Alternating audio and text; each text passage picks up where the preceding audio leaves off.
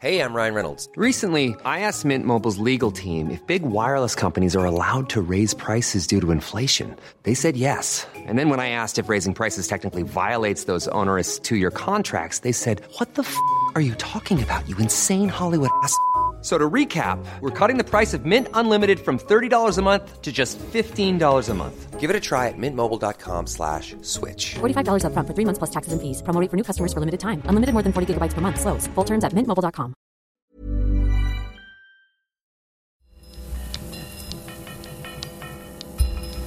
Falter Radio, der Podcast mit Raimund Löw. Sehr herzlich willkommen, meine Damen und Herren, zum zweiten Teil des Falterradios für Samstag, den 2.2.2019. Im ersten Teil haben wir gehört, wie der Schriftsteller Doron Rabinovici vor dem steirischen Landtag auseinandersetzt, was Widerstand unter Türkisblau bedeutet. Bei diesem zweiten Teil geht es um Malerei Feuerstelle lautet der Titel einer Ausstellung im Wiener Belvedere 21, die dem Frühwerk des Malers Christian Ludwig Attersee gewidmet ist. Seit den 1960er Jahren ist Attersee aus der österreichischen Kulturszene nicht wegzudenken. Das Segeln war dem Maler wichtig, daher auch der Künstlername Attersee. Erotische Bilder und Akte ziehen sich durch tausende Arbeiten. Attersee macht seit seiner Jugend auch Musik und besitzt eine der größten Plattensammlungen Wiens, von Beatles-Singles bis zu seltenen Opernaufnahmen. Ein Beispiel für Attersees musikalisches Schaffen ist die Katzenweihnacht von 1971. Im Rahmen der Attersee-Ausstellung im Belvedere 21 wird der Künstler mit Freunden Konzerte geben. Das Christkind kommt und ich freue mich schon. Es stapft durch glitzernden Schnee. Der Glöckchen klang und ich weiß, Weihnacht ist in der Nähe.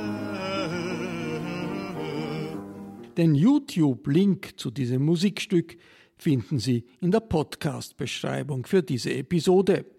Matthias Dusini hat der Künstler rund um die Ausstellung im Belvedere 21 eines seiner seltenen, ausführlichen Interviews gegeben.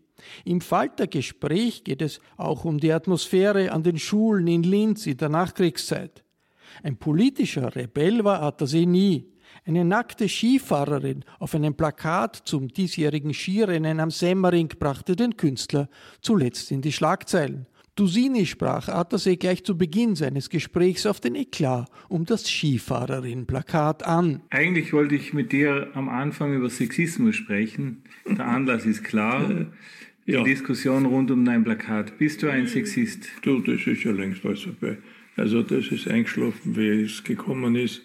Es war eine unsinnige PR, die ich nicht brauche und die äh, mir auch nicht geschadet hat, vielmehr den anderen. Äh, das, habe ja tausende, wie du dir vorstellen kannst, Internetnachrichten. 90 Prozent mindestens sind positiv. Das haben aber auch die Zeitungen gelesen und der Skiverband und haben sich alle zurückgezogen. Vor Weihnachten war die Geschichte erledigt. Und es gibt natürlich dadurch noch unheimlich viele Fans. Die kriegen dann noch Briefe, weil jeder will das Plakat haben. Äh, Es ist ein Kunstdruck, den ich abgegeben habe, kein Plakatentwurf. Und daher, äh, auch der Werberater, der eingeschaltet wurde, darf da gar nicht eingreifen. Denn der Kunstdruck ist für alle Skifahrer, die dort, Skifahrerinnen, die gefahren sind, die freuen sich sehr. Die kriegen jedes Jahr oder alle zwei Jahre von mir einen Kunstdruck signiert. Und das ist der Sinn dieser Sache gewesen. Dass die nebenbei draußen noch ein paar Plakate gedruckt haben, Eintrittskarten und so weiter, das ist nicht mein Problem. Denn das dürfen sie, aber das Zentrum ist ein Kunstwerk, das signiert ist. Vielleicht machen wir einen äh, Schritt zurück Bitte. und sprechen tatsächlich über dieses, diesen ganzen Themenkomplex äh, Sexismus, Feminismus und Malerei. Also Sexismus äh, weiß ich gar nicht Eine- einmal, was das wäre in meiner Arbeit, weil äh, äh, mit, mit Frauen und ich Männern nackt, wenn man Ja, sie jetzt ja. so bezeichnen will, habe ich mir mein Leben beschäftigt. Ich habe nachgedacht, habe ich denn je eine angezogene Frau gemalt? Dann bin ich draufgekommen auf einen Einkaufssackel. So lange ich habe keine gefunden. Und ich bin ja aufgewachsen im Aktsaal. Äh, Für mich war ja die nackte Frau das Zentrum. So lernt man Kunst. Das ist ja eine Ausbildungsgeschichte. Ne? Und äh, äh, ich finde auch, dass Nacktheit äh, Freiheit bedeutet. Und die Erzählung auf meinem Plakat, wenn du das jetzt wirklich so wissen willst, ist ja nicht die nackte Skifahrerin, denn es ist ja überhaupt niemand aufgefallen, dass es gar keinen Schnee gibt. Ja? Man muss das Plakat schon anschauen, bevor man darüber schreibt. Die meisten Zeitungen haben abgeschrieben, abgeschrieben, abgeschrieben, das Plakat nicht gesehen. In Wirklichkeit ist eine Frau in einer Blumenwiese, die zwischen äh, Stangen, die allerdings besetzt sind mit Tieren, äh, nicht wie steht, alles sind aufgespielt, sondern äh, die meisten sitzen nur auf diesen Stangen. Das ist eine Mischung zwischen Slalomstange und Vogelscheuche. Ich wollte ja was miterzählen. Das ist der Zauberberg, also ein Märchen. Gut, ich habe die Geschichte der Oz, die nachdem sie alle Viren durchgegangen ist, so wie ein Slalommann, erfolgreich ihre Geschichte beendet. Das ist der Hauptinhalt dieser Erzählung, dieses Bildes. Das zweite ist die Heimat, das sind die Vogelscheuchen, die damit hineingenommen wurden. Es war ja auch im Sommer der Ski, äh, diese Ski-Slaloms-Situation. Das ist aber niemand aufgefallen. Ne? Das Lustige ist, dass aber die Figur beschimpft wurde auch zum Teil. Die ist ungeschickt oder nicht ungeschickt. In Wirklichkeit ist sie sogar sehr geschickt. Sie wechselt gerade den Ski in die andere Richtung. Das ist eine Aufnahme, die normal ja kaum gemacht wird, im, im, wir reden jetzt von Fotos oder vom Fernsehen, weil das so schnell geht. In dieser einen Sekunde, wo sie wechselt, aber nicht genau weiß, in welche Richtung, sagen wir mal, nehmen wir an, gehen soll, das ist genau das, was uns Menschen angeht. Weil wir oft nicht wissen, und es geht oft schnell, rechts oder links eine Entscheidung die wir treffen müssen. Gehen wir nach rechts oder nach links? Eine, etwas, was wir unser ganzes Leben lang machen müssen. Das ist es, das symbolisiert die Figur auf dem Plakat. Gut. Die, das, äh, die feministische Kritik an der Malerei hat ja ein großes Thema, nämlich jahrhundertelang haben Männer Frauen gemalt. Ja, in stimmt, erster ja. Linie, um voyeuristische also das stimmt. Eine ganz, voyeuristische Nachfrage da, zu befriedigen. Die ganze Kunst ist schon sehr abhängen. Da hängen, glaube ich, sogar sechs Vergewaltigungen, die angebettet werden und von kleinen Kindern täglich besucht werden. Beim Bräugel wurden zum Beispiel, ich glaube, äh, ich will es nicht aussprechen, ich glaube, äh, etliche Frauen von hinten sexuell genötigt. Ja? Das war alles ausgestellt. Das sieht niemand. Das ist nicht in Ordnung so. Man muss sich ein Plakat anschauen, bevor Nein, man es abhängt. Beim Plakat, der, beim Pla Plakat der Schieferband nicht gemacht. Hinaus, ja. ja. Also, Schieferband hat es nicht angeschaut. Ja. Nein, aber, aber sagen wir mal, ich nehme mal an, du hast das seit den 60er Jahren ja diese Diskussionen verfolgt. Ähm, male nackte Menschen, die gehören zu meinem Hast du das Alphabet. nie zu hören hm? bekommen? Nein, noch nie in meinem Leben. Mhm. Noch nie in meinem Leben. Und Sexist bin ich keiner, ich lebe ganz ich liebe meine Bilder und mehr wie, wie, wie, Tiere liebe ich auch sehr. Frauen auch gerne. Aber ich meine, das ist ein Dreieck, wenn wir jetzt von Liebe sprechen. Bilder malen macht mich auch glücklich, sogar erotisch glücklich. Ja. Ja, du sagst, du sprichst, glaube ich, von einem ganz Körperorgasmus in Bezug auf die Malerei. Ja, äh, äh, Im allgemeinen Sprachgebrauch würde man dazu Masturbation sagen. Ist Malerei eine naja, Masturbation? Das stimmt doch nicht. Weil es gibt, äh, es gibt einen Orgasmus auch ohne Erektion. Da muss man ein bisschen nachdenken, ein bisschen mit mehr Fantasie das besetzen. Also ich habe keine Erektion, wenn das Bild fertig ist, sondern ich habe ein Gesamtkörpergefühl, das einer, äh, wie soll man sagen, einer sexuellen, einem sexuellen Erlebnis mhm. gleicht. Dennoch, wenn man sich jetzt auch die Kritik von Malerinnen anschaut an ihrer eigenen Tätigkeit,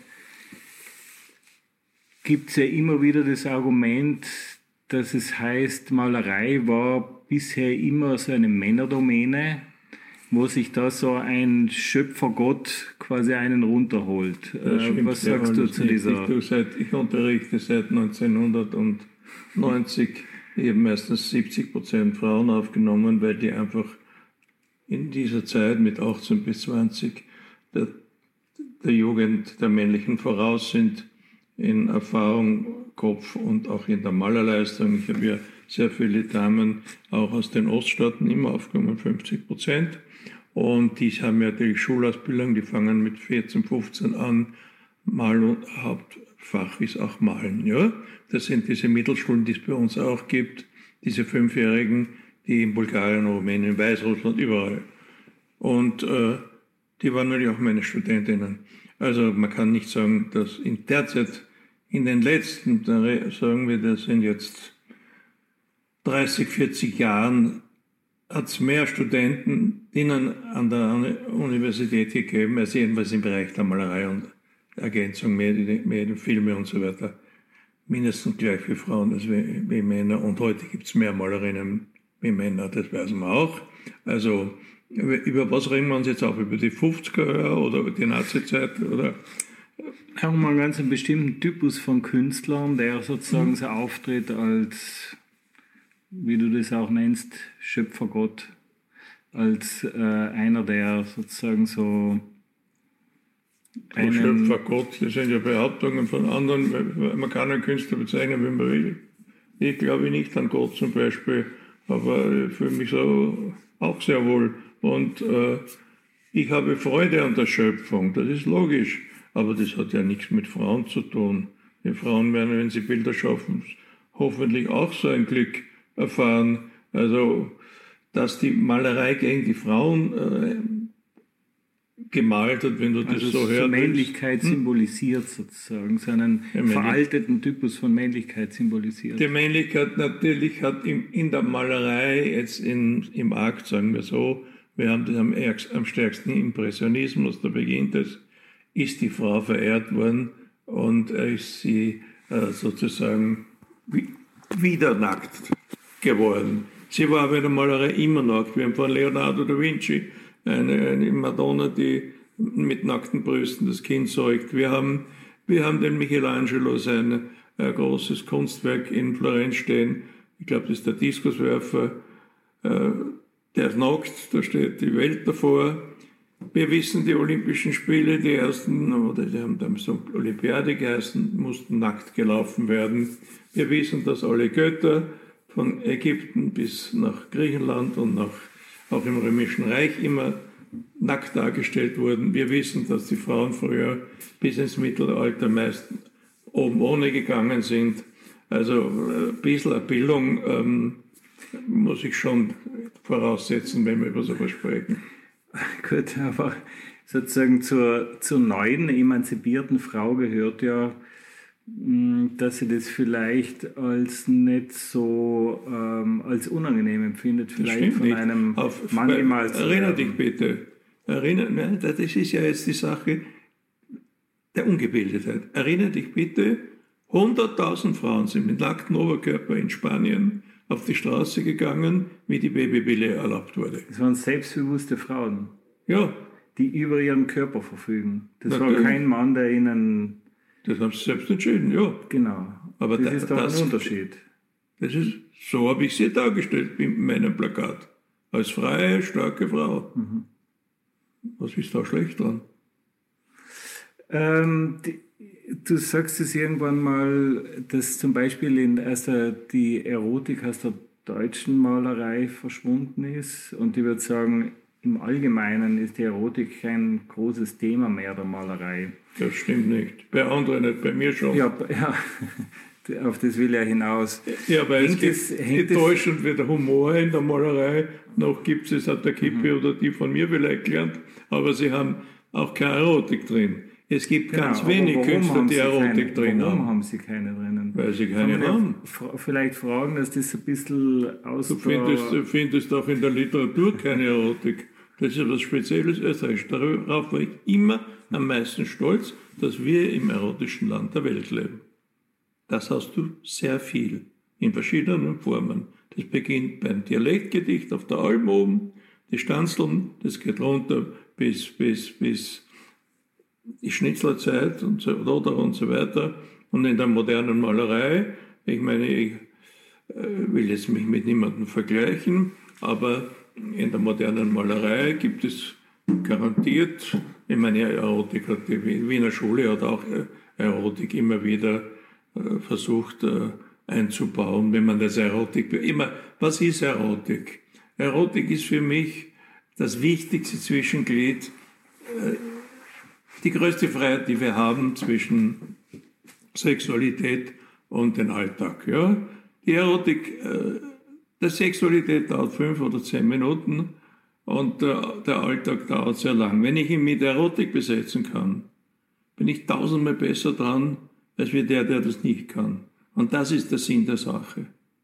Und das ist das, was ich versuche. Alles zu erotisieren, nicht nur zu athasesieren, sondern auch zu erotisieren, soweit ich es kann. Und das war immer meines, mein Hauptanliegen. Das ist meine Malerei. Das ist meine Aufgabe. Ich glaube daran, was ich sage. Und ich tue das auch in meinen Bildern.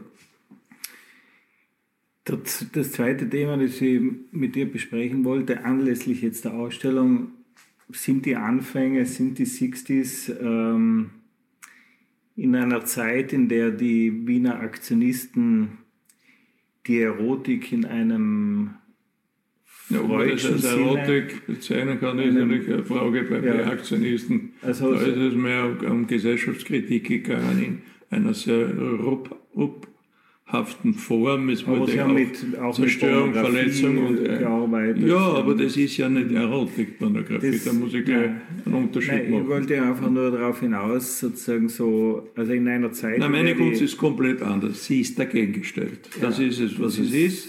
Wir haben in, im Aktionismus nicht überall, wir haben beim Nietzsche ganz andere Inhalte.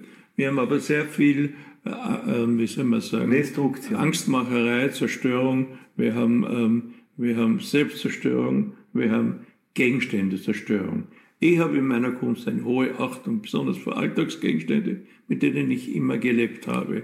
Das ist Kleidung, das ist Möbel. Leider kann ich keine Möbel ausstellen, über 100 gemacht. Äh, es gibt ja eine angewandte Kunst, wird ja auch schon, schon reden, weil wir etwas ganz Besonderes da zeigen. Und ich habe diese Gegenstände, das war einfach der Beginn meiner Kunst, äh, Gegenstände atosiert und versucht, zu verbessern, also herauszunehmen aus der Welt des, wenn man so will, der It-Art in eine andere Form, äh, in da, eine Form, dass sie benutzbar werden. Wie bist du da dazu gekommen? Du, du warst ja eher mal bin, als alter Schlagersänger. Naja, ich war Segler hauptsächlich. Und hab, äh, äh, wie hast du dich genannt? Christel. War ich auch, aber ich, hab, ich war ein Wunderkind als Künstler. Ich habe ja mit acht Jahre lang unterrichtet in der Volksschule Zeichnen. Ich habe mit Du hast unterrichtet? Ja. In der Volksschule ja. die anderen Zeichnen? Ja. Aber waren deine Eltern schon da einsteigen? Mein Vater war Architekt, er war ein berühmter Architekt. Wir sind geflohen, Flüchtlingsfamilie aus Pressburg. Hat zwei Jahre mit mir gezeichnet und es gibt von mir keine Kinderzeichnungen. Ich habe in dem Alter schon wie ein Erwachsener gezeichnet. Mhm. Das war der Beginn. Am, am Atter, wo wart ihr da genau? Wir waren, wir waren äh, erst in Landsag versteckt, das ist oberhalb von Linz. Mhm an der Donau, dann sind die Russen gekommen, mussten wir weg, dann waren wir heute in einer, in einer kleinen Villa, die, äh, ja, wie es halt damals war, auch nicht 14. Das waren, wir waren froh, wenn wir, dass wir überlebt haben. Das ist ja auch nicht wichtig. Natürlich habe hab ich viel in mir davon, aber auch eine Gelassenheit dazu. Ich habe äh, damals gelernt, nicht zu hassen. Ich kann nicht hassen. Ich kann niemanden hassen. Ich kann nicht, ganz egal was wer schimpft, was wer tut, was er tut, okay. Wenn ich wegkomme. Ich kann auch kämpfen. Das kommt alles aus dieser Zeit. Ich habe da zu viele Leichen gesehen, das, das, äh, zu viele äh, unglückliche Menschen, zu viel. Ich habe mit 16 bin ich meinen Eltern und der Stadt Linz, wo ich in die Mittelschule gegangen bin, davongelaufen nach Wien. Wurde als jüngster Künstler in der Angewandten aufgenommen. Erst natürlich für, für, erst für, für, für Bühnenbild, weil ich ja, ich wollte ja Sänger werden, war ja allerdings einfach nur taub, es hat mich niemand unterrichtet. War Dann, das eigentlich eine Krankheit? Oder wie, wie das war eine Mittelohrentzündung mit neun Monaten, mhm. habe ich die gehabt in Pressburg und es hat keine, ich bin auch fast vier Jahre in Spital gegangen mit Unterbrechungen, sehr spät reden gelernt. Ja. Mhm. Und ähm, ja, einer, ein Ohr ist taub geblieben, das andere ist elektronisch verstärkt. Ich kann nicht Klavier spielen, aber ich spiele Klavier. Ich kann nicht singen, ich singe also nicht äh, tongenau. Ich singe auch falsch, dann singe ich falsch. Das ist mir wurscht, ich kann keinen Rhythmus einhalten. Das sind alles Störungen aus dieser Zeit. Ja? Also habe ich meine eigene Musik entwickelt. Und wenn ich den Rhythmus, wenn ich einen schönen Ton singe, dann halte ich den Rhythmus nicht aus und lasse den Ton singen. Ja, stehen. Äh, ja, mit dieser Freiheit bin ich sehr früh aufgewachsen und war auch erfolgreich.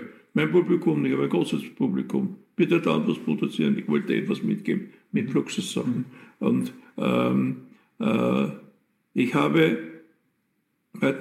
die kommen nicht aus der Malerei, mein Publikum, die kommen nicht aus der Musik. Mhm. Aber wie wir wissen haben, äh, habe ich im 20er Haus dreimal hintereinander 2000 Besucher gehabt, in der Zeit, wo auch der Kippenberger bei mir aufgetreten ist und der Ölen. Und äh, mit der Musik bin ich eigentlich auch weit gekommen. Ich habe dann natürlich wieder angefangen, Theaterinszenierungen zu machen, sogar sehr große Erfolge damit gehabt. Die ganze berühmte Salome, die ja ausgezeichnet wurde in, in, in, in selbst die Regie gemacht und so weiter. Ne? Aber bleiben wir noch in den 60er hm. Jahren. Vielleicht die Frage. Nein, das wollte ich, ich genau. die Grundprinzip der Ausstellung noch kurz sagen? Wir Können wir bei dieser, noch, ja, okay. Weil das, das äh, in einem Interview kann nein, nein, schwer, schwer. Es gibt so viel äh, zu sagen. Genau. Weil alles neu ist in der Ausstellung. Was, auf was ich hinaus äh, anknüpfen wollte, war 68 war Revolution und Zerstörung. Du hast aber Sachen gemacht, wo groß Schönheit drüber stand. Wie, wie ja, ich habe Theater sehr schön erfunden in dieser Zeit. Das beginnt, glaube ich, 66, 67, ist gegangen bis 71. Dann habe ich den Zyklus Segelsport gemacht, weil ich mich befreien wollte von, die, diese Welt ist so stark in mir gesessen. Das war meine Pubertät gewesen. Das war die, die Frau, das Boot, mein Partner. Kleine Schiffe, wenn man täglich mit ihnen segelt, werden zu äh, erotischen Objekten, klarerweise. Und äh, äh, das Wasser auch natürlich, wenn man immer im Wasser, mit dem Wasser zu tun hat, das Wasser geht ja über die Schiffe, über den Mensch drüber.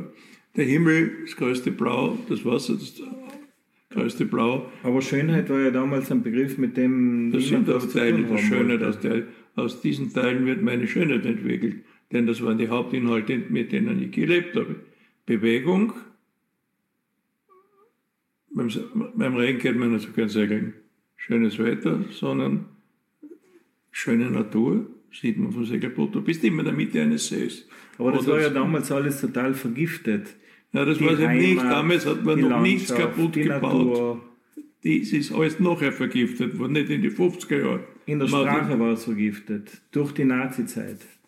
Naja, das habe ich nicht erlebt. Ich bin ja fast taub. Aber ich muss das sagen, mit was habe ich kann ich schon sprechen, aber nicht, das antwortet mir nicht im Stil der Nazi-Zeit. Und ich kann auch mit dem Boot und mit, mit, mit dem Wetter sprechen, aber ich war da einer der wenigen, die Wind sehen konnten, das kennen die meisten nicht.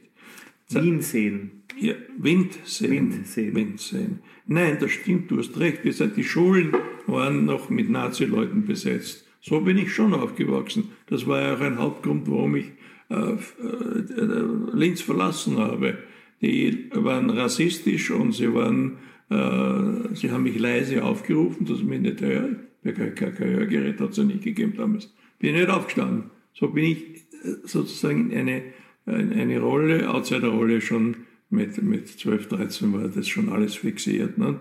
Meine Eltern versuchten mich weiterzuschleppen in der Mittelschule, dass ich irgendwo aus mir was wird. Ne?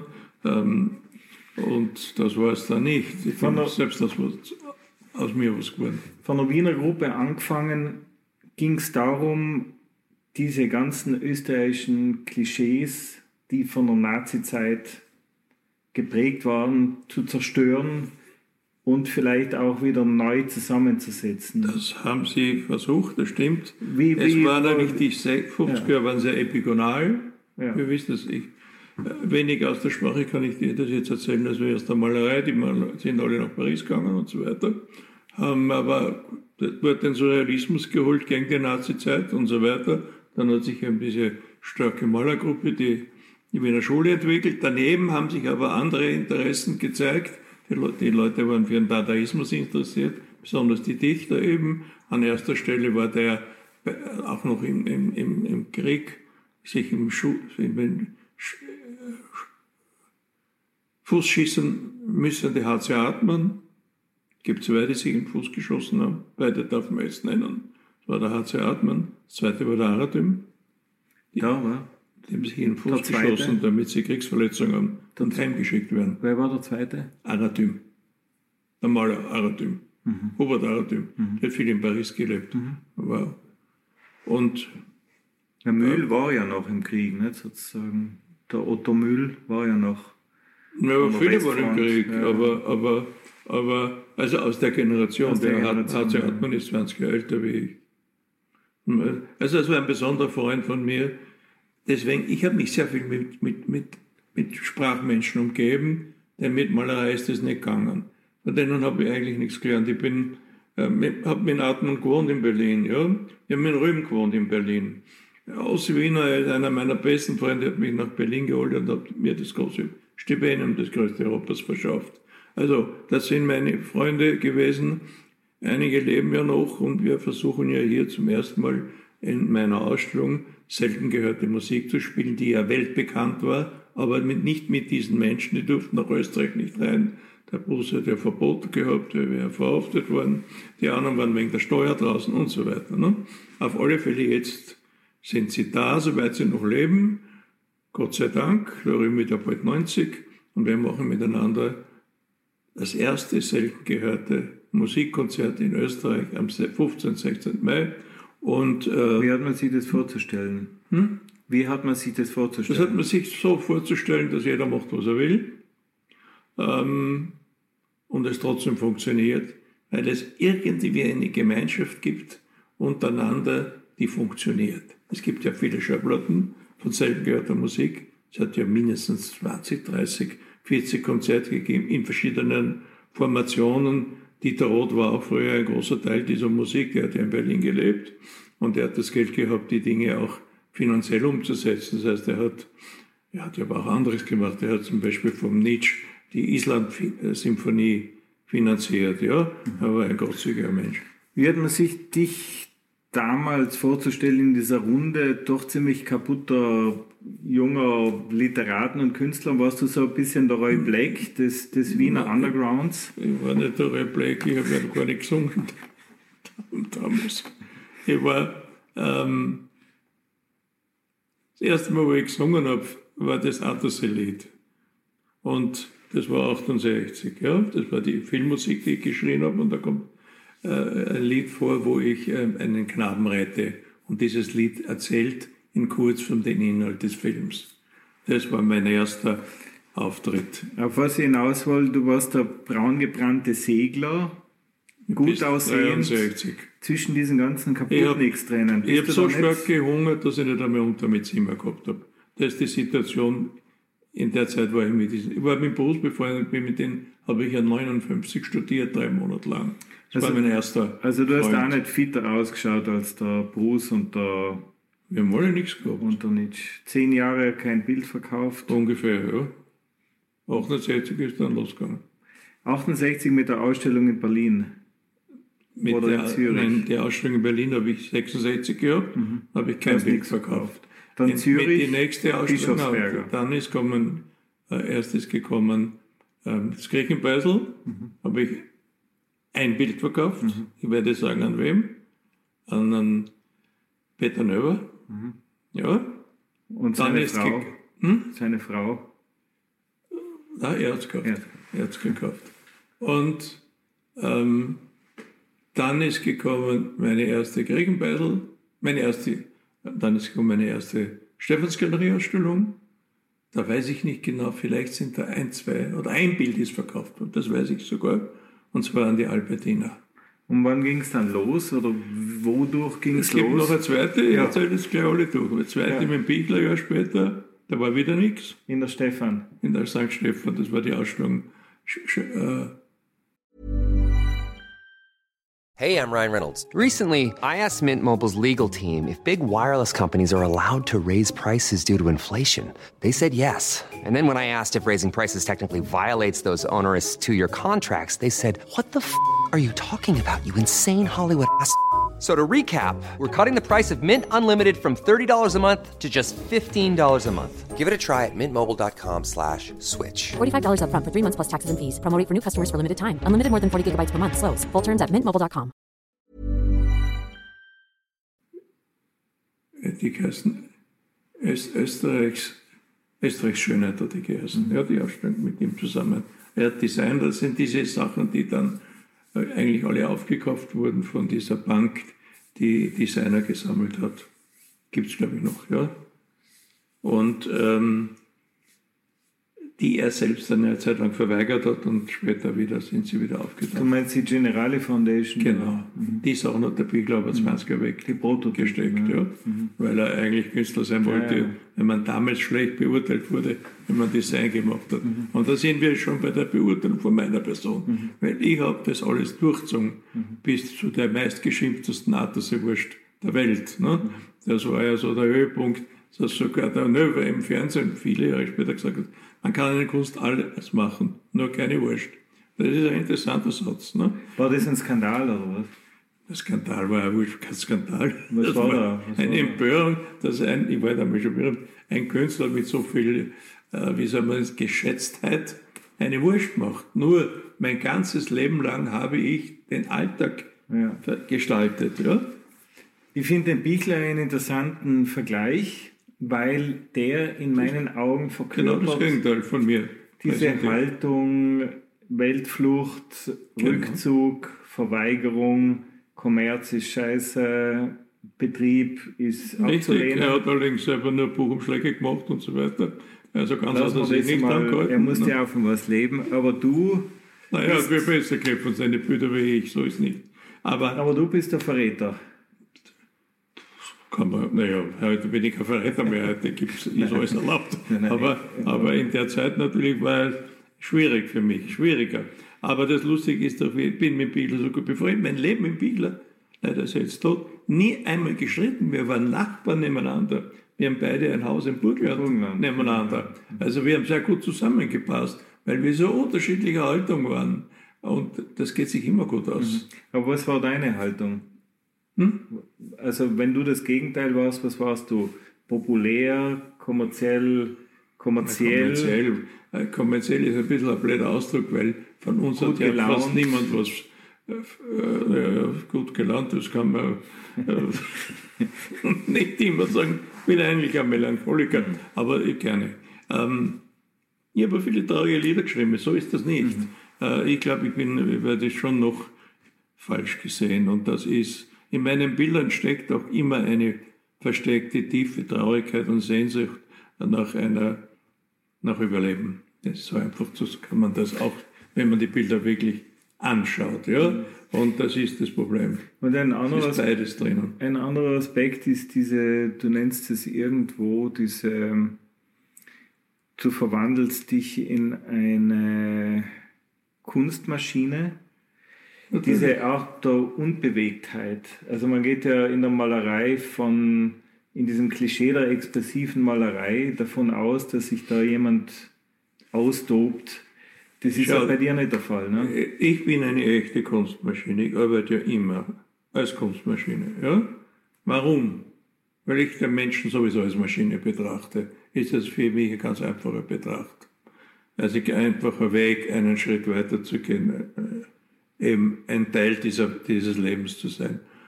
Heute glauben ja schon wirklich genug Leute daran, dass ein Mensch eine Maschine ist. Da brauche ich mich ja nicht wichtig machen. Ich bin immer als Kunstmaschine aufgetreten und äh, zum, Was heißt das genau? Das, das heißt, das ist die Abtrennung von einem Glas Bier trinken. Das ist ein, ich bin nicht ein Mensch, ich bin mindestens zwei oder drei Menschen, die Verschiedenes tun. Der eine ist der der still und leise versteckt ein Bild malt. Der zweite ist der, mit seinen eigenen Mitteln einen Gesangsauftritt macht. Der dritte ist der, der ins Theater geht und das ganze Team zusammenfängt und etwas Neues gestalten lässt. Der vierte sitzt meinetwegen mit seinen Freunden beim Essen. Ich habe mich nie als Einzelperson betrachtet. Aber was ist dann die Maschine? Na, die Maschine deswegen, weil ja das Malen immer dieselbe Tätigkeit ist. Mhm. Es ist eine maschinelle Tätigkeit. Mhm. Im Kopf sowie im Handwerk. Mhm. Das heißt aber, dass man auch eine Distanz zum Werk aufbaut. Du weißt du, ich bin jemand, der sehr stark muskulös aus der Jugend kommt durch seine Seglertätigkeit. Mhm. Und das heißt, dass ich das natürlich mit hineingenommen habe in meine Welt der Bewegung, in meiner Welt äh, ich mal ja nur Wasser, schau hin auf das zufällige Bild, das dort steht. Ich muss auch immer Wasser anschauen. Deswegen haben wir es hingestellt. Ist alles weg jetzt, weil das abgeholt worden ist für die Ausstellung. Haben wir ein Bild hingestellt mit Wasser. Ich schaue gern auf Wasser. Ich schaue gern auf Blau und ich schaue gerne auf Wasser. Und das brauche ich. Bist du ein sentimentaler Mensch? Ich bin sicher ein sentimentaler Mensch. Aber wie gesagt, positiv besetzt. Ich bin nicht jemand, der sentimental ist äh, wegen einem Todesfall. Aber ich bin aber sentimental, äh, das ist schwer zu auseinanderzuhalten. Ich muss sagen, dass ich Tiere lieber habe wie Menschen. Das klingt jetzt so blöd, aber es ist sehr wichtig, weil ich äh, ja Menschen liebt, mit denen ist man jetzt am entscheidet, man liebt sie oder liebt sie nicht, aber bei Tieren ist es viel mehr Aufwand, ja. Und ich bin für die Tiere. Kann, meine zwei Hunde sind leider vor ein paar Monaten gestorben, mit denen ich 13 und 18 Jahre gelebt habe. Das tut mir weh. Da kann man sagen, das ist sentimental. Aber das ist ein normales, was ist für mich ist das ein positives Gefühl. Sentimental wird ja oft negativ besetzt. Also äh, mir gehen die Tiere ab. Das ist eben etwas, was mit Liebe zu tun hat und mit Alltag, mit, mit der Situation, dass ich nicht alleine in meinem Atelier gesessen bin, sondern zwei Tiere haben mir zugeschaut. Haben Tiere ein Gedächtnis? Also erinnern sich Tiere an ihre Kindheit? Tiere erinnern sich natürlich an etwas. Ich bin ja mit Tieren, ich habe einen Hund gehabt, der gesungen hat. Mit dem bin ich ja auch aufgetreten. Ne? Der konnte vier, fünf Töne, die habe ich mir gemerkt und konnte sie mit Akkorden begleiten. Nicht lang, dann habe ich einen zweiten Hund gehabt, hat er nicht mehr singen wollen, weil er sich mehr für den mhm. Interessiert hat. Du hast aber auch mal gesagt, dass sozusagen diese Vorstellung, diese tierische Vorstellung, dass es nur, dass man in der Gegenwart lebt und eigentlich. Das stimmt, das Tier hat den Vorteil in der Gegenwart. Das, um das beneide ich das Tier ja auch. Das Tier lebt im Jetzt. Ja? Ich versuche in der Malerei immer ins Jetzt zu kommen. Das passiert mir auch, glückt mir auch. Aber es ist ein langer Weg, in dieses Jetzt zu kommen. Im Prozess des Im Malens. Im Prozess des Malens. Irgendwann kommt dieser Punkt, wo die Augen zumachen kann und mit geschlossenen Augen malen. Also wo ich in, eine, in diese Trance, mhm. wie auch immer man. Das ist jetzt nahe zumindest. Mhm. Und der Hund, der hat das jetzt natürlich voll. Der glaubt, er lebt ewig mhm. und so weiter. Aber ein Hund hat natürlich auch Erinnerung in seinem Netz, in seinem Jetzt. Das beginnt bei, bei einfachen Dingen, das heißt, die Welt des Essens, die ihm immer interessant, er weiß genau, wo in acht Stunden sein, und deswegen kann er sich an was erinnern. Und er kann sich auch nach drei Monaten, wenn er die, wieder in eine Wohnung kommt, in der er schon mal war, erinnern an den Platz, wo das Essen früher gestanden ist. Ein Hund interessiert sich, erinnert sich an das, was ihn interessiert, eigentlich auch wie bei den Menschen. Weil die Menschen haben ein unglaubliches Spektrum und der Hund, wenn ihm das Auto nicht interessiert, fährt er drunter oder wird er niedergeführt. Andere Hunde akzeptieren die Autos, die werden nicht niedergeführt. Das heißt, sie wissen was und erinnern sich an was. Es gibt ja Leute, die sagen, ich liebe Hunde, ich kenne die Menschen. Nicht? Ähm, also im Sinne. Ja, ja, blöder Satz. Ja, blöder Satz. Aber, aber, aber den, magst du die Menschen? Du, ich mag wenig Menschen. Ich verkehre auch mit wenig. Du, mein Alltag ist der, ich gehe raus zu den Menschen mit meiner Musik. Das freut mich furchtbar, weil ich selber nicht weiß, was ich, meistens, was ich spiele und die schon gar nicht. Deswegen habe ich ja das Publikum, weil die wissen, sie sind bei einem Abend dabei, den sie sonst nicht erleben. Und solche machen wir auch jetzt im, im, 21, äh, im, im Belvedere 21. Aber sonst triffst du wenig Leute, oder? lebst du eigentlich eher ich zurückgezogen? lebe versteckt und zurückgezogen. Ja. Habe ich immer gemacht. Mhm. Also, ich glaube, es ist auch ein richtiges Leben, wenig gute Freunde zu haben. Und mehr braucht man nicht. Mhm. Also, ich habe fast keine, kaum. Meine sind ja zum Teil auch gestorben, wie ja, der Beatle ja. und so weiter. Äh, du, ich wäre fast 80 mit eineinhalb ja. Jahren es äh, wird sich da nicht mehr so viel tun, nehme ich an. Vielleicht, aber ich weiß nicht. Derzeit war es sowieso ein komisches Jahr für mich. Das war das erste Jahr, wo ich kaum gemalt habe oder viel weniger, weil ich mich so konzentriert habe auf diese, dass diese Ausstellung überhaupt zusammenzubringen ist. Denn wir haben ja diese Bilder, damals in Österreich hat mir immer der Bild abgekauft. Mhm. Bilder sind alle im Ausland verteilt. Und was ist noch? Kaum habe ich ein Foto gehabt davon. Also ich rede jetzt von vier, fünf Jahren. Ja. Ne? Und ich habe in Berlin auch gelebt und so weiter, in Zürich.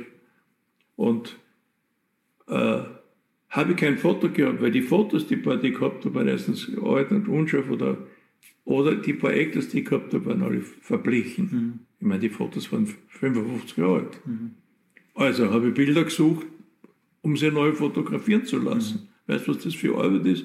Wenn ein Bild so lang von dir weg ist, die Kinder kriegst, die Eltern haben es verkauft oder die Kinder haben sie gestritten und so weiter. Also, mhm. wir haben jetzt eine ganz tolle Ausstellung. Reden wir über die Ausstellung. Ja. Eine ganz tolle Ausstellung. Seit drei Jahren habe ich mein Werk so aufgeteilt, dass ich es in drei Büchern in die Öffentlichkeit bringen wollte.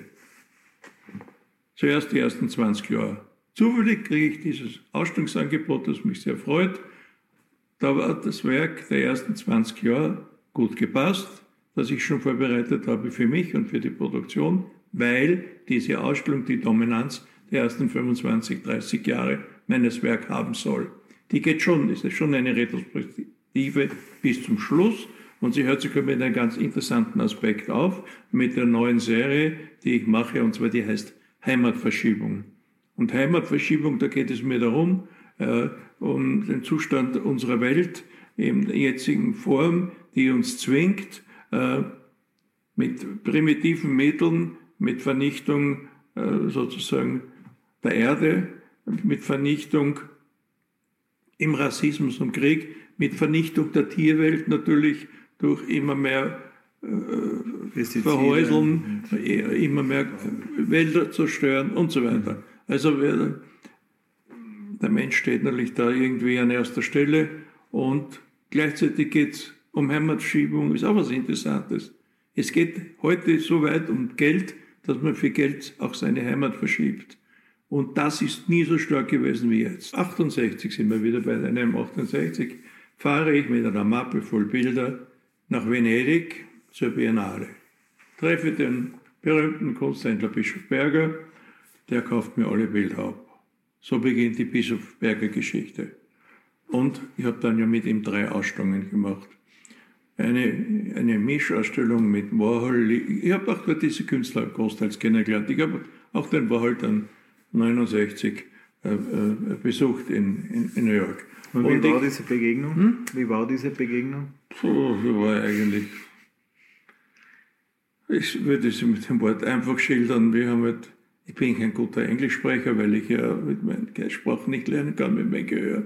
Er hat eigentlich gesprochen immer, an das kann mich am meisten erinnern, an das Broadway Hotel vis-à-vis. Wir sind bei ihm in seinem italienischen Restaurant gesessen. Der Kurti Kalb war noch mit. Und, ähm, Welches Broadway Hotel, so hm? hieß das? Das Broadway Hotel hieß so, oder was? Broadway, das war direkt dort, wo der Broadway ja. aufhört. Ja, ja. Broadway. Und ähm, das Hotel ist, äh, und er hat gesagt, er würde auch gerne mal in dieses Hotel gehen. Das sind nur rauschgiftsicher und es ist lebensgefährlich. Und es das Chelsea Hotel vielleicht? Nein, das war nicht ah. Chelsea Hotel, das war Broadway. Broadway. Broadway Central Broadway. Mhm. So, ja, ja, das geheißen, ja. Es gibt ein neues, heißt auch so, das ist aber Neuaufbau. Ja. Und an das kann ich mich gut erinnern. Er hat gesagt, das ist so gefährlich und äh, da, da wird er gerne einen Tag. Dann haben wir ihm so angeschaut, sagt du, wir leben in, der, in dem Hotel seit einer Woche, ne? wo er sich nicht hingetraut hat. Ja, und so war das halt. Und so äh, kein zweites Mal gesehen, weil wir haben, äh, weil ein Aufenthalt war ja teuer in New York, wie kein Geld gehabt. Wir haben natürlich dort versucht, alles bis ins Apollo Theater und so weiter äh, sind wir reinkommen. Ich bin, die Kiki Kogelig war damals dort, die, die wollten mit, der haben sie das Messer an den Hals. Also es war, vier Tote in der kurzen Zeit gesehen dort. Ähm, anderes New York wie heute. Und ähm, für mich, ähm, ich war schon vorher in New York als Segler. Und da habe ich noch den, den, den Zabinul, der war damals mir nicht, kennt sich ein bisschen in Jazz aus, ja. Mit Zabinul, ähm, ja, der hier in Tabarei gespielt hat früher. Ne? Und, und dann sind wir halt ins, ins Birdland gegangen, das hat es damals noch gegeben, das war auch kurz. Äh, dieses Hotel ist drei Monate nach unserem Besuch in sich zusammengefallen. Und es waren nur ein paar Tote, weil es einfach nicht mehr bewohnt war. Stiegen haben auch schon damals gehangen, wie ich dort ähm, ja eben mit Kalb war. Und 62, 462 bin ich eigentlich rüber, aber da ist der Twist erfunden worden. Ich war Musik interessiert. Und ich war ja auch immer früher in, in, zu Silvester im, in, in, in Hamburg im, im Stackel. Und, ähm, und haben dort natürlich die Beatles gesehen. Hm? Und haben dort natürlich die Beatles gesehen. In der Zeit war ich nicht, ich war ein bisschen später dort. Also die Beatles waren knapp davor, ein, zwei Jahre davor, mhm. haben die dort immer gespielt. Äh, mit Johnny the Kid und Sheridan, aber der, der war so ein Mitsinger. Ne? Äh, da gibt es auch Platten aus den frühen Beatles-Zeiten, die haben aber fast nur Fremdnummern gesungen. Und das sind nicht die Beatles-Platten, die, die ich liebe. Halt, ich habe die späteren Beatles-Platten mhm. lieber. Und äh, ich habe, ähm, aber zurück jetzt zu Amerika, ja. ich habe in der Zeit äh, den Zabel getroffen, 1902, Februar 62, weil ich, ähm, weil ich ähm, sozusagen mit meinem Freund, der, wir zu zweit gesegelt, ne, äh, auch den Zabel gekannt hat, irgendwie ins Börland reinkommen, wir konnten ja kaum den Eintritt zahlen. Ne, und dann eigentlich bei den Schwarzen im ersten Stock gesessen. Ne. Sind aber dann runter und der Zabel war vollkommen äh, mit Rauschgift halt gefüllt mit einem Tiroler Hut und da waren wunderbare, der, der Josef Latif, der Ned Ederly und der Kennabel Ederly waren dort und mit dieser Gruppe, wir durften dann auch dort ein bisschen in der Nähe sein und sind dann mit, ähm, mit Savinul nach Harlem, der hat damals schon diese schwarze Freundin gehabt und ich kann mich an diese ganze Nacht nicht mehr erinnern, weil es mich auch irgendwie mit etwas vollgefüllt haben. Habe aber die Nacht gut überlebt. Ich weiß nur, dass ich mit einem Boxweltmeister zusammen war und, und halt äh, im tiefen Harlem, damals für zwei so junge Buben, gar nicht so einfach gewesen sein musste. Aber ich kann da ehrlich sagen, ich kann mich kaum erinnern. Der, der, hat es irgendwas gegeben, er hat einen Tiroler auf, Hut aufgehabt und das war eine lustige Begegnung.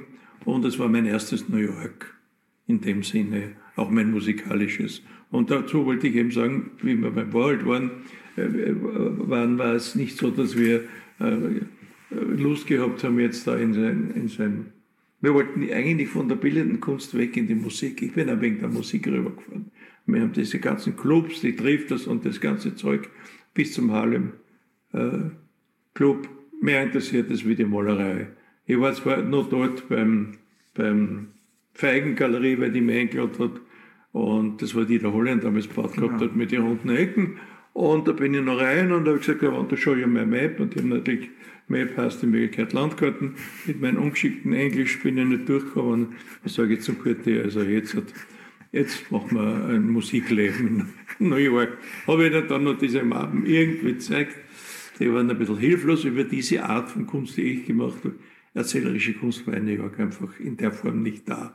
Und ähm, sagen sie zu mir, ja, es, ist alles sehr interessant. Ich soll bei Ihnen was anfangen. Ich soll machen wie der Liechtenstein. Ich soll Tücher gestalten. Das ist gerade so ein Erfolg. Der Liechtenstein hat gerade Ausstellung mit Tüchern gemacht.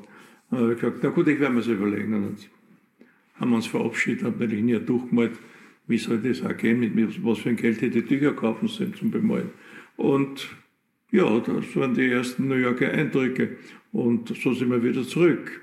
Man war immer wieder oft in, in New York und diesmal probiere ich sogar in diesem Jahr im Sommer, äh, weil ich war im Sommer noch nie dort und die Sommer sind ja sehr heiß und anders und ich bin ja sogar im Apollo Theater aufgetreten. So ist das Schicksal eines Künstlers. Erst kommt man kaum rein und dann tritt man sogar auf. Und äh, äh, ja, also New York ist, eine, ist ja eine europäische Stadt auch. Mhm. Nicht? Das muss man ja, kann man von Chicago nicht mehr so sagen. Aber in Chicago habe ich meine größten amerikanischen Erfolge gefeiert. Aber der, der, Maler Roberto Matta zum Beispiel könnte ja schon ein Anknüpfungspunkt gewesen sein für dich auch, oder? Der Mackert? Matta, der Matta. Matta, nein, hat mir ja. nie so gut gefallen, ja. komischerweise. Ähm, äh, aber lassen wir das, ja, diese ja. Ausstellung, die wir uns kommen, ins, ins ja, Unähnliche. Also gut, ich habe diese Ausstellungsangebot bekommen, habe vorbereitete Dinge gehabt durch dieses Buchprojekt, was ich machen wollte, habe das alles hineingesteckt jetzt äh, in diese Ausstellung. Dann habe ich, äh, Gott sei Dank, äh, hat mir die Steller erlaubt, einen ausländischen Kurator zu nehmen, äh, weil ich wollte eine international zusammengestellte Ausstellung von meinem Werk haben. Ich habe ja auch viel mehr im Ausland ausgestellt wie in Österreich. Und ich habe ja fast 600 Einzelausstellungen gemacht. Und was wichtig ist, äh, ich habe die Britta Schmitz bekommen, das ist die Chefin äh, von der Kunsthalle in Berlin gewesen und, und, und, und hat kuratiert in, in, in Hamburger Bahnhof und so weiter. Also die Spitzenkuratorin Deutschlands. Und äh, ich die schon seit 40 Jahren gekannt habe, weil sie auch mein Werk immer verfolgt hat und mich über alles auch geschätzt hat. Und äh, die hat diese Ausstellung auch gerne übernommen und auch gestaltet sie auch eigenständig. Also das kann sie und ich habe auch gar nicht viel Wünsche geäußert. Was sie aber gemacht hat, ist etwas vollkommen Neues. Sie nimmt mein sogenanntes, sie nimmt nicht nur hinein meine ersten Erfindungswege aus 64, 65 und dann liegt mein berühmtes Österreich-Buch aus für, äh, also dieses Österreich für, für außerirdische Wesen. Sie, wir beginnen nicht ganz am Anfang, sondern wir beginnen dort, wo es schon knallt, ja, mit wirklich echten Kunstwerken, die man auch im Museum auf Modernat ausstellen kann. Also nicht mit den Vorstücken. Und diese Ausstellung geht, wie gesagt, bis zu den Heimatverschiebungen. Dominant sind aber die ersten, die frühen Jahre. Und äh, wir haben dann durch den Bischof Berger, das ist nämlich auch eine interessante Geschichte, der Bischof Berger hilft, hebt sich die Hälfte aller Bilder immer auf von allen Künstlern, die er ankauft.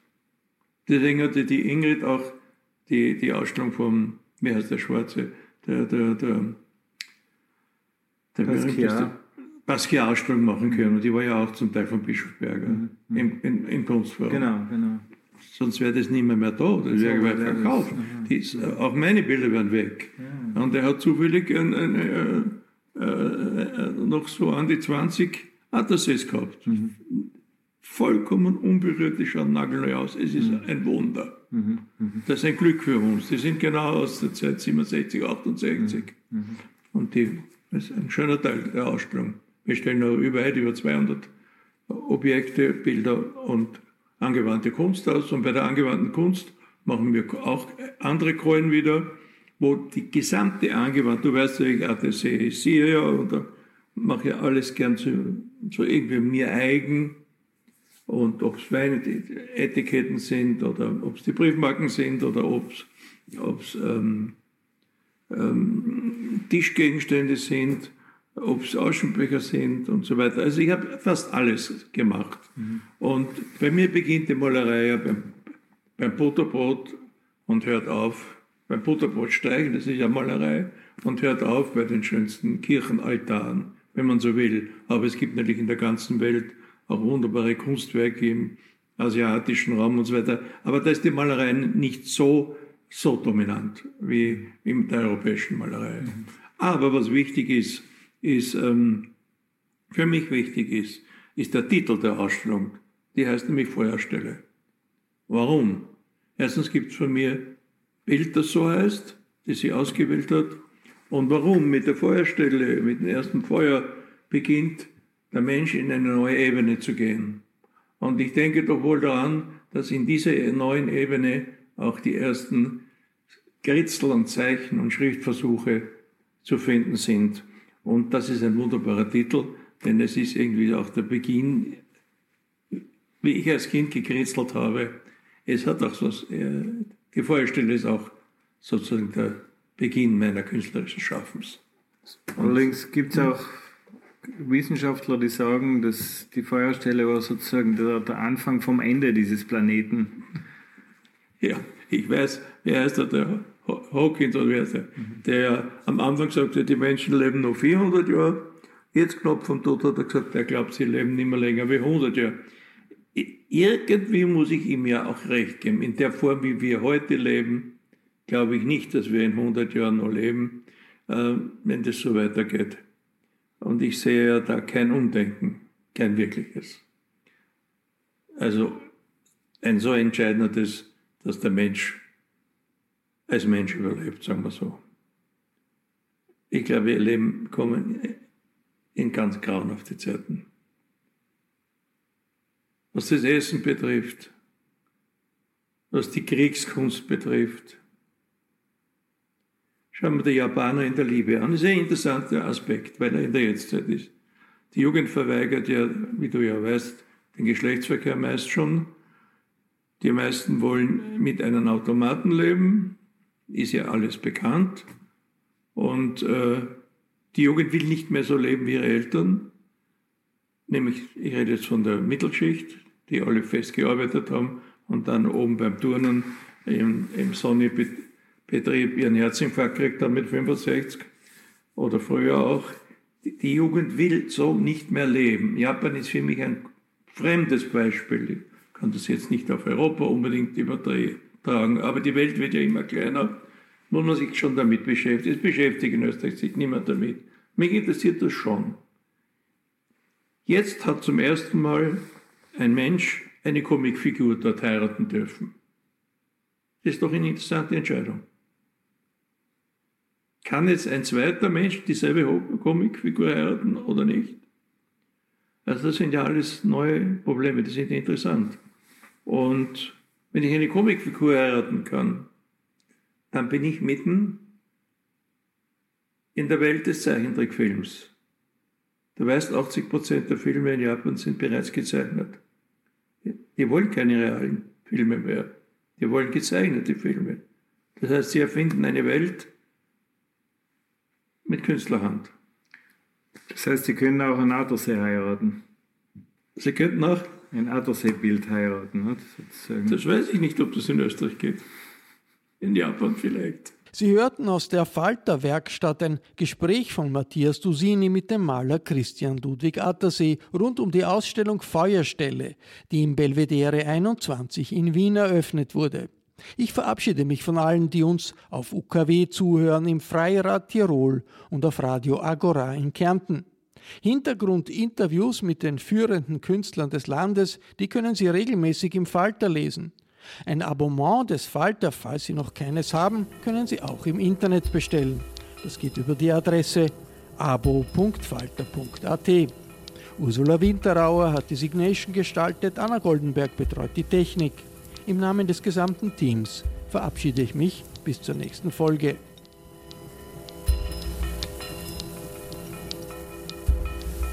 Sie hörten das Falterradio, den Podcast mit Raimund Löw.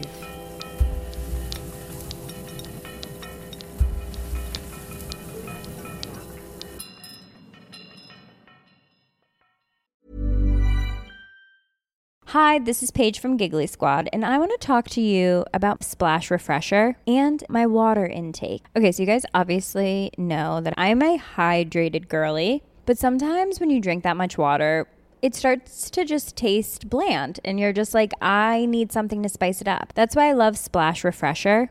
It has zero sugar, zero calories, and it's a splash of sweetness. And they come in five different flavors. They're so good. Wild berry, acai grape, pineapple mango, lemon, and mandarin orange. My favorite is the wild berry because I just I just love a berry. So if you're like me and you're drinking water all day, then try Splash Refresher. It's going to absolutely change your water game and it's good for you. ACAST powers the world's best podcasts. Here's a show that we recommend.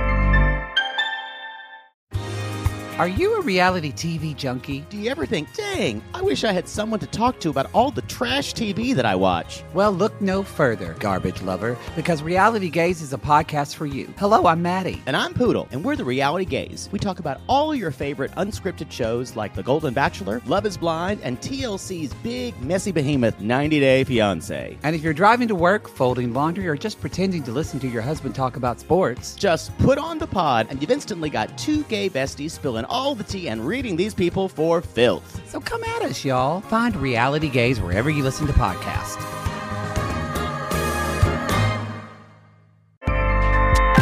ACAST helps creators launch, grow, and monetize their podcasts everywhere. ACAST.com.